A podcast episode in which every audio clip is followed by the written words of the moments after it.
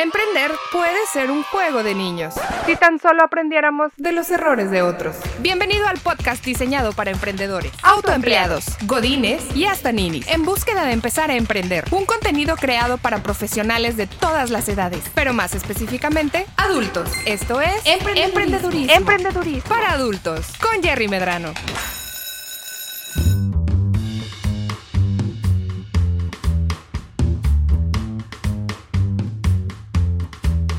Bienvenidos a un nuevo episodio del podcast Emprendedurismo para adultos. Yo soy Jerry Medrano. En esta ocasión tenemos un episodio muy importante que yo creo que ha sido una de las cosas que a mí me ha costado más trabajo poder aprender en mi experiencia profesional. Oye, uno de los colaboradores en el equipo la sigue regando. ¿Ahora qué hago? ¿Y por qué lo decimos así? Si te acuerdas en los episodios anteriores, hemos hablado acerca de la retroalimentación y cómo tiene un papel importantísimo para poder ayudarle a nuestros colaboradores a mejorar su desempeño. Hablamos también acerca del reconocimiento. Y cuando hablamos acerca de la mejora continua aplicada, hablamos acerca de los planes de mejora en general, cómo poder identificar dónde el equipo en conjunto está tratando de mejorar y cómo lo van haciendo las cosas y cómo pueden seguir creciendo y cómo podemos ayudarles a llegar a la meta de seguir mejorando el desempeño. Pero cuando hablábamos acerca de retroalimentación, hablábamos acerca de un tema que es difícil de repente identificar bien, que te requiere mucha experiencia y requiere mucho apoyo. La diferencia entre el no puede y el no quiere. El empleado que no puede hacer las cosas necesita la retroalimentación para poder mejorar su desempeño de manera consistente. Básicamente me tengo que sentar contigo si tú no sabes, si te estoy pidiendo que tengas un resultado y no sabes cómo hacerlo bien, me tengo que sentar contigo y enseñarte cómo hacerlo bien. Eso se vale y es importante que lo estemos haciendo de manera constante y regular con todos los miembros del equipo. Pero si después de que te expliqué una, dos, tres veces, me doy cuenta de que sigues cometiendo el mismo error o sigues sin lograr el resultado que estamos esperando en algo en particular, y ya me senté contigo y ya te lo expliqué, ya lo hice yo para que tú me veas cómo se hace, ya me sentí yo contigo para ver cómo lo estás haciendo, y veo que lo puedes hacer bien, entonces te dejo para que tú lo hagas, pero en el momento que me volteo, vuelves a regarla, o vuelves a no hacer las cosas, o baja la productividad de nuevo. ¿Qué hacemos en ese, en ese punto? Oye, ¿sabes qué? ¿Cuántas veces te tengo que explicar las cosas para que yo pueda considerar que a lo mejor es que no sabes cómo, a lo mejor es que no puedes, a lo mejor es que no quieres? Yo tengo una regla de tres. Literal, tres, tres veces. tres veces en que yo le explico a los colaboradores que tengo, a la gente con la que trabajo. ¿Sí? La primera vez cuando empezamos a trabajar en un proyecto nuevo, cuando empezamos a trabajar con nuevas actividades, es mira, te explico qué es lo que tienes que hacer, te doy una, capacitación acerca de lo que quiero que hagas, te detallo qué es lo que tienes que estar haciendo, te doy ejemplos de lo que vas a hacer, hago yo algunas cosas, dejo que tú me veas y luego verifico que tú realmente sabes lo que estás haciendo. Y hasta ahí todos vamos bien, ¿no? Esa es la primera. Yo como buen líder y como ser humano normal voy a esperar de que pues la vas a regar. ¿Sí? Porque una cosa es que tú en un ambiente controlado donde me estoy sentando contigo a enseñarte cómo se hacen las cosas, pues hagas las cosas según los ejemplos. Ahora sí que en el happy path, pues todos podemos hacer las cosas fáciles, ¿no? Si yo ya sé cuál es el caminito que es A, B y C, y estoy contigo y me siento contigo y hacemos A, B y C, y entonces A, B y C, ah, pues ya, ya, ya entendió cómo se hace. Pero una cosa es tener las bases, el conocimiento básico de qué tienes que hacer, y otra muy diferente es que tú ya estando solito, en tu área de trabajo. Cuando a veces las cosas no son A, B y C, a veces es B, Z, Y, X, me puedas dar ese primer paso, segundo paso, tercer paso. Y ahí es donde vienen los errores, aquí es donde vienen cuando las cosas no funcionan. Y entonces me siento contigo una segunda vez. Analizamos qué fue lo que no salió bien, te doy, te doy la retroalimentación de la que ya hemos hablado, construyo tu confianza que yo sé que tú puedes hacer las cosas porque ya vi que lo hiciste en algún momento y te ayudo para que lo sigas haciendo. ¿Ok? Segunda explicación dada. Y de igual manera, lo hago yo. Si creo si juzgo que es necesario, lo hago yo para que me veas. Y ahora sí hazlo tú y déjame ver que tú lo hagas. Hasta ahí vamos bien. Perfecto. Después de esa segunda oportunidad. Oye, Juan, de nuevo vuelve a fallar. ¡Ching! No lo hizo bien, hombre. Volvió a dejar volvió a hacer mal el proceso, dejó cosas abiertas, no, no, no cumplió con lo que tenía que hacer. hay una tercera vez donde me voy a sentar a dar retroalimentación. Te recuerdo, el mismo error, porque esto es muy importante, es el mismo error, las mismas cosas que siguen sin funcionar una, dos y tres veces. ¿Ok? Me siento de nuevo con, Juan. A ver, Juan, ¿qué pasó? Sigo mi proceso de, retroalimentación normal, como ya lo hemos manejado. Nada más que aquí la, única, la diferencia va a ser que le voy a llamar la atención a Juan hacia el punto de que, oye, ¿te acuerdas que esto ya lo vimos y te lo expliqué cuando empezamos a trabajar en este proyecto? Y después eh, no te estaba saliendo muy bien y nos volvimos a sentar y lo volvimos a repasar y te volví a enseñar cómo se hacían las cosas, ¿verdad? Y vi que lo estabas haciendo bien. Entonces ya van dos veces que nos sentamos y le dedicamos tiempo a este punto en particular. Parece que todavía tienes algunas preguntas, no te queda muy claro. Vamos a revisarlo de nuevo. Pero yo quiero saber qué es lo que está pasando que no te permite tener el resultado esperado. ¿Qué es lo que pasa, Juan? ¿Qué sucede, Juan? ¿Por qué no estamos llegando a la meta? ¿Qué pasa? Y en esta tercera oportunidad, en esta tercera ocasión, le voy a poner muchísima atención para identificar si Juan realmente entiende lo que tiene que hacer o no. Le hago preguntas, ya no hago yo para que me vea, dejo que él esté haciendo. A ver, hazlo tú, Juan. Dale tú, Juan. Déjame ver, déjame entender qué estás haciendo tú, papá. Quiero ver que tú lo hagas, porque yo sé que tú puedes.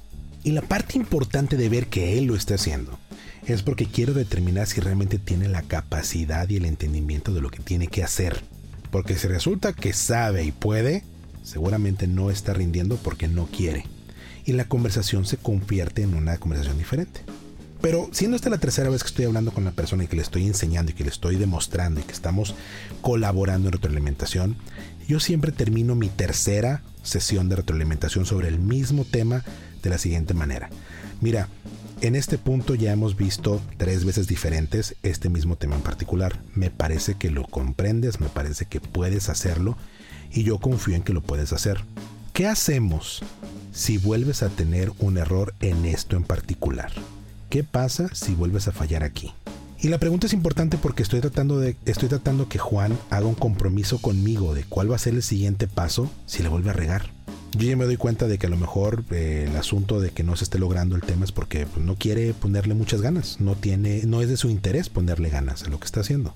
Y dependiendo de la respuesta que me dé Juan en ese momento, es la consideración que yo tomo para mis siguientes pasos.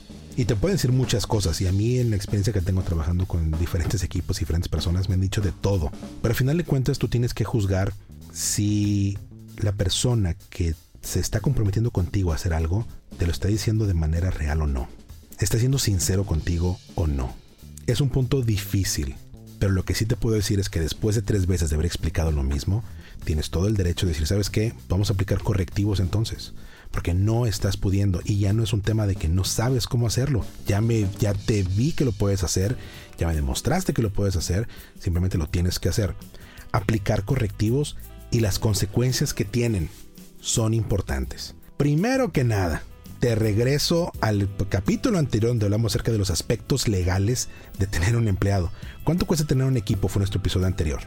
Y aquí es importantísimo que hablemos acerca de las repercusiones legales que tiene el ponerle consecuencias a los empleados. Y siempre, como todas las veces, te recomiendo que te acerques con un experto en la materia para que te puedan orientar mejor. ¿Ok? Todo lo que te doy aquí son consejos, pero al final de cuentas nada mejor que hablar con un experto en la materia que te pueda asesorar.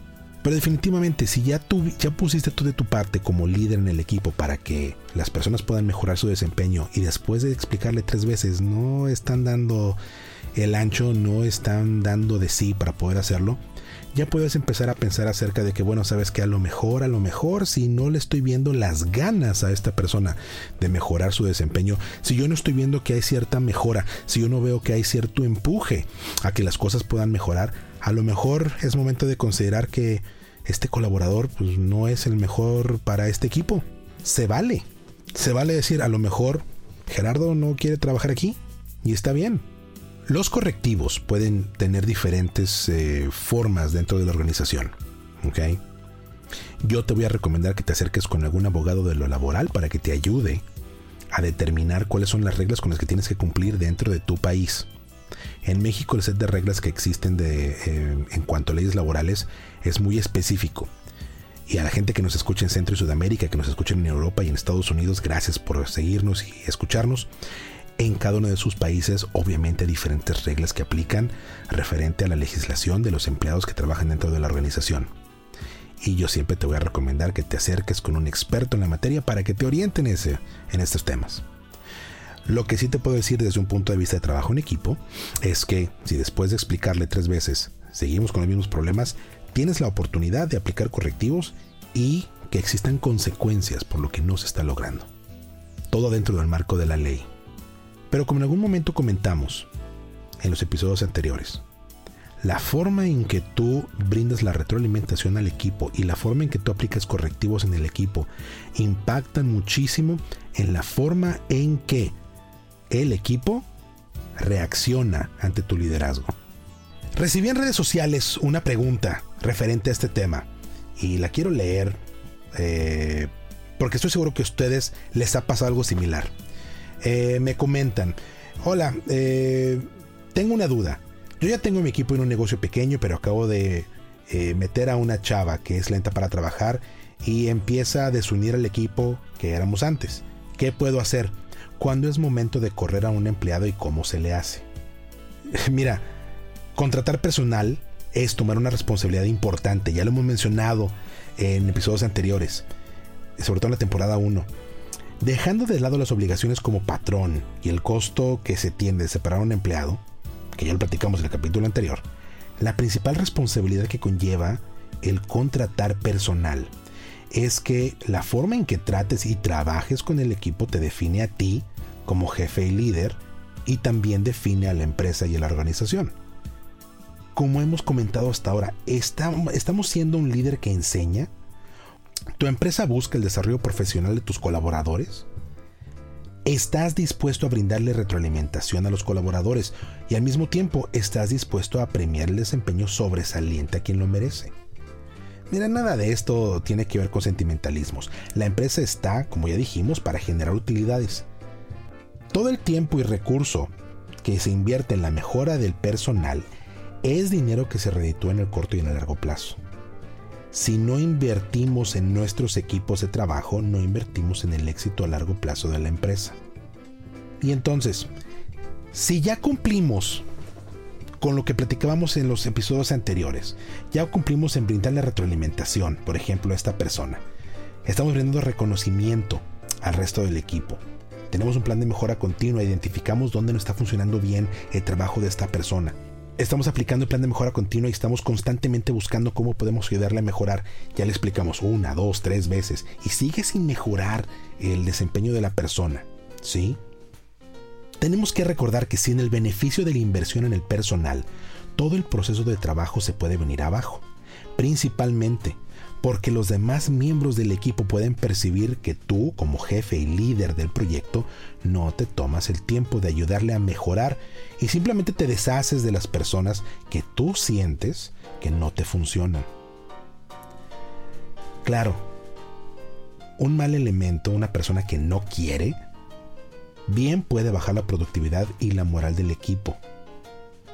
Sin embargo, el cómo nosotros como líderes y jefes manejamos la situación también abona a que aumente o disminuya la moral, la unión y la productividad del equipo.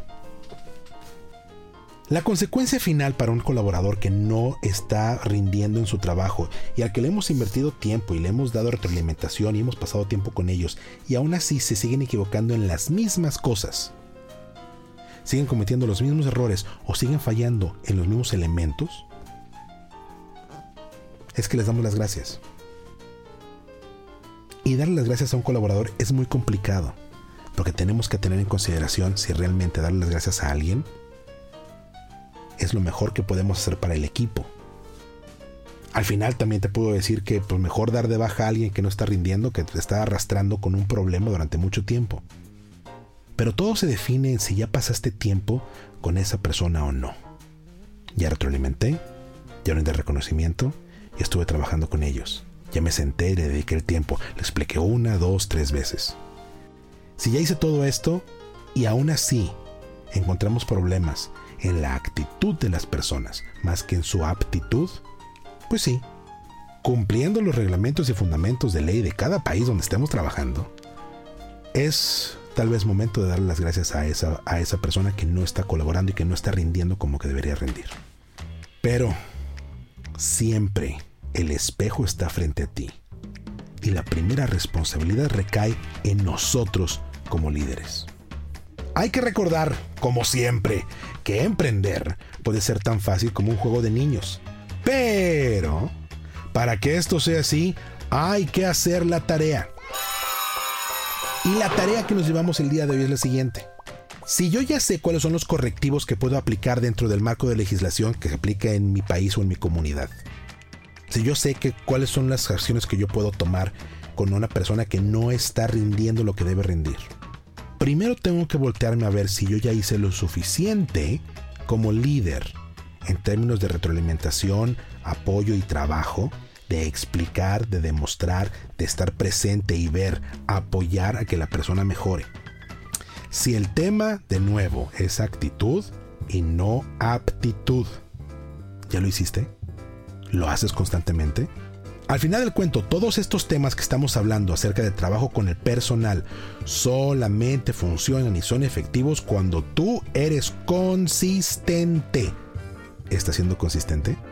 Espero que sí. Y espero que lo que platicamos en este episodio realmente te sirva y te apoye en las dudas que puedes tener o en los problemas que enfrentas con tu equipo.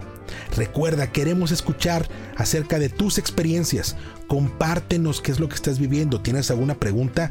Haznosla llegar. Nos encuentras en Facebook y en Instagram, nuestras redes sociales, en arroba emprendedurismo MX. Yo soy Jerry Medrano y nos seguimos escuchando en el próximo episodio. Hasta la próxima. Llegó el momento de poner en práctica todo lo que aprendiste en este episodio de emprendedurismo, para adultos. Síguenos en Facebook e Instagram como arroba emprendedurismo MX y en nuestro canal de YouTube, una iniciativa de Jerry Medrano. Nos escuchamos en el próximo episodio. Ahora, haz la tarea.